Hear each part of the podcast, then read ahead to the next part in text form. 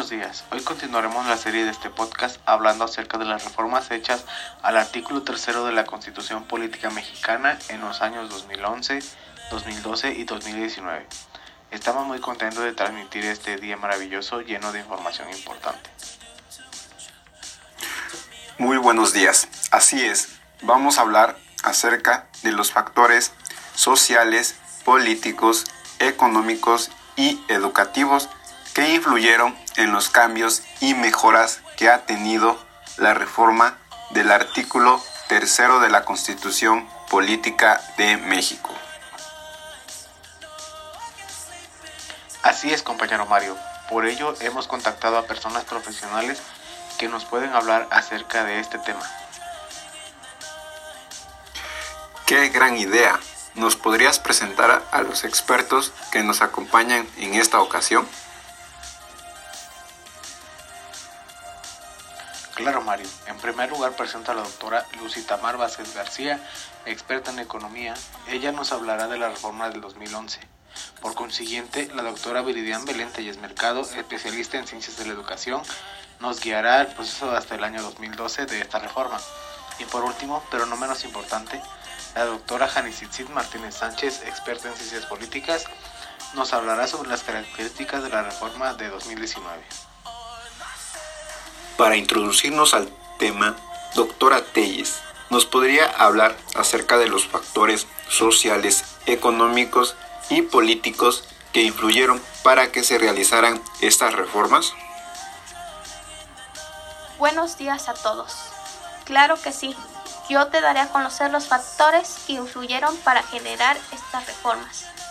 Bueno, para empezar, en los factores sociales se encuentran la apertura a las demandas de población en cuanto a la atención de más cobertura en edades promedios de escolaridad y el incremento de la violencia.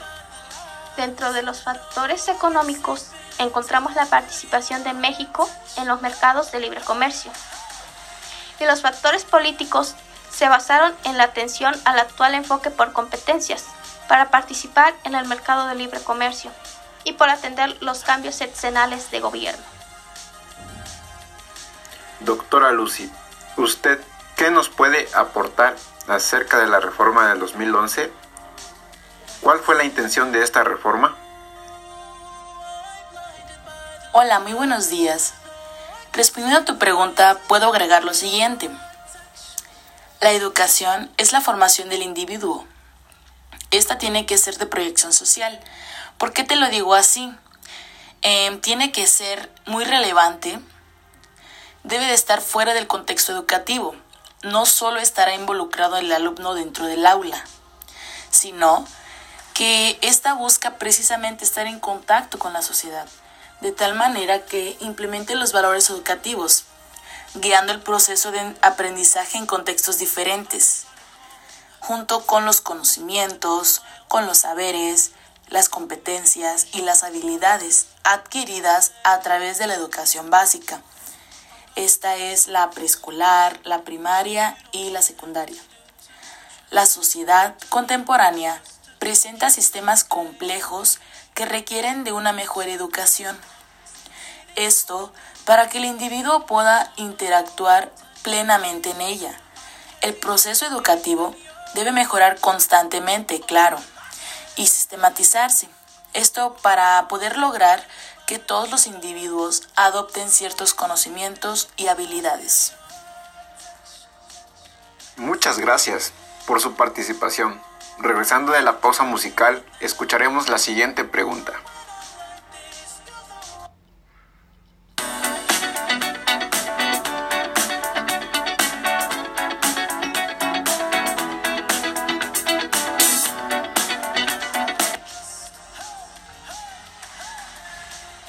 Doctora Belén, acerca de su experiencia en la investigación, ¿qué nos puede comentar de la reforma 2012?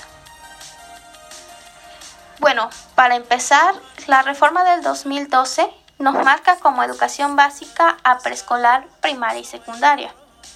Además que durante la reforma de este año la educación media superior pasa a ser obligatoria. Durante esta reforma se contribuyó a mejorar la convivencia humana, a fin de fortalecer el aprecio y el respeto por la diversidad cultural, la dignidad de las personas, la integridad de la familia, la fraternidad, la igualdad y los derechos de todos. Gracias doctora por su comentario. En unos instantes, regresando del anuncio, daremos informe a la reforma del año 2019.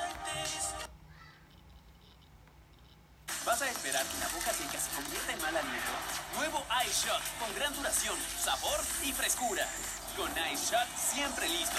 Y además es.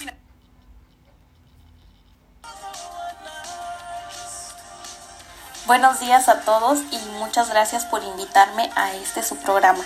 Bueno, la reforma que se le hizo al artículo tercero en el año 2019 pues busca mejorar la excelencia educativa y hoy en día hablar de excelencia educativa pues es referirse a los estándares de alta calidad que las instituciones educativas buscan en los ámbitos internacionales. Es también elevar el potencial intelectual de cada uno de los estudiantes, quienes pueden fijarse metas a las que lleguen mediante el intercambio académico o con el apoyo de alguna beca. Otra de las características es que se centró en acciones de evaluación de los distintos elementos del sistema educativo, en especial de la labor docente, para ayudar a fortalecer la formación inicial y continua de los maestros, con ayuda de un proceso de ingreso, promoción y reconocimiento. Además, se reconoce la educación inicial como parte de la educación básica y el derecho de las personas a gozar de los beneficios del desarrollo de la ciencia y la innovación tecnológica.